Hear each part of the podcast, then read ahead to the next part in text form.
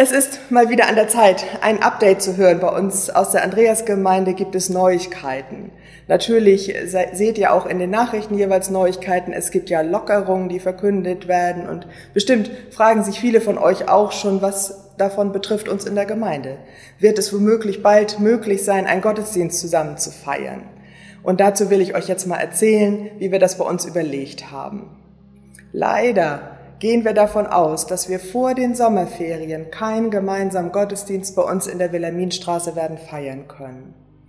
Die Abstandsregeln, die es gibt und die Hygienevorschriften erlauben so wenig Personen in einem Raum, unsere Kirche ist gar nicht so groß, dass es leider nicht möglich ist.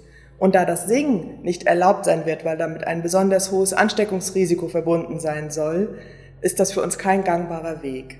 Wir gehen im Moment davon aus, dass wir bis mindestens zu den Sommerferien, vielleicht auch noch darüber hinaus, Online-Gottesdienste gemeinsam feiern.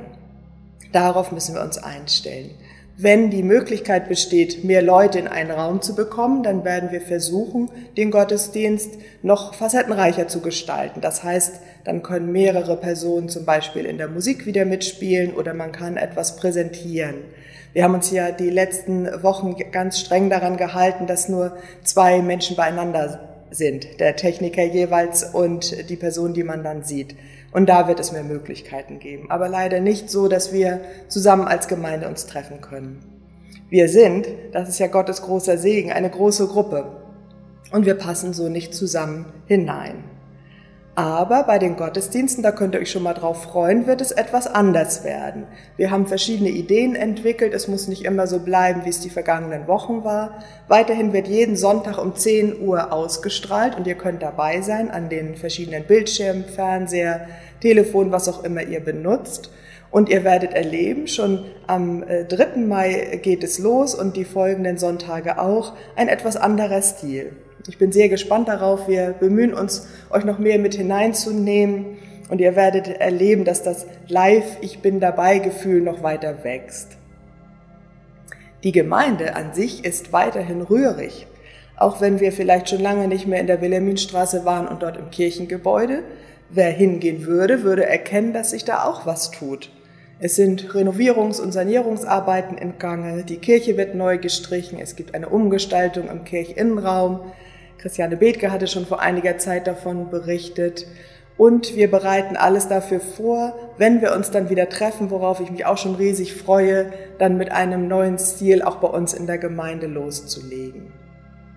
In einer Information im März habe ich schon mal erzählt, dass wir ja einiges vorhaben und dass das auch Geld kostet, was wir da planen. Wir wollen den Kirchforum umgestalten. Wir brauchen neue Technik, die das neue Konzept dann umsetzen kann. Und wir hoffen, dass doch ein wesentlicher Teil von dem, was wir dafür ausgeben müssen, auch als Spenden eingebracht werden kann. Und heute kann ich euch schon das erste Mal verkünden, dass schon erstes Geld zusammengekommen ist. Und zwar eine ganze Menge. Wir haben für die Gottesdienstgestaltung und den Kirchforum schon über 3500 Euro bekommen. Wir brauchen ungefähr 7000 Euro. Das heißt, wir haben schon einen großen Batzen zusammengetragen.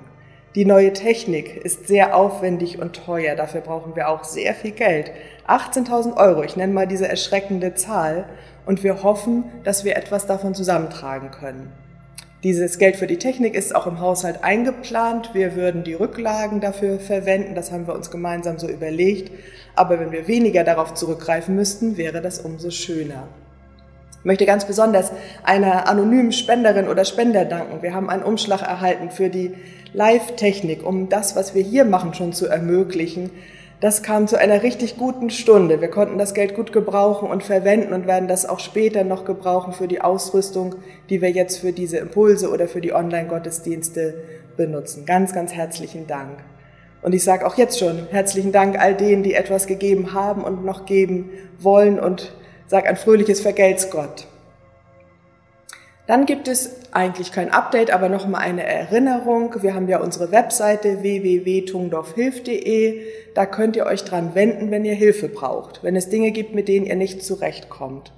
Und damit möchte ich auch nochmal eine Bitte verbinden. Vielleicht bist du selbst gar nicht der oder die, die Hilfe braucht, aber deine Nachbarin oder jemand aus dem Bekanntenkreis, etwas entfernte äh, Verbindung vielleicht. Es ist gut, wenn du uns einen Tipp gibst.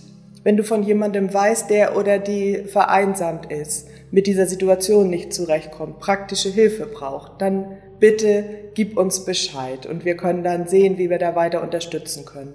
Du kannst gerne an die Pastoren schreiben, Christian Grappet oder Sven Wank, eine Mail, eine WhatsApp-Nachricht, eine, ein Telefonat über unsere Webseite könnt ihr äh, das, äh, die Kontaktdaten dann sehen. Und wir freuen uns, wenn ihr das weitergebt, denn wir versuchen uns schon zu, wir mühen uns schon, dass wir Menschen auch erreichen in dieser Zeit, aber vielleicht wird der eine oder andere nicht gesehen und dann ist es gut, wenn wir das aufholen können. Ja, das ist im Moment das, was ich an Neuigkeiten berichten möchte. Ich wünsche euch ein paar gute Tage unter Gottes Segen.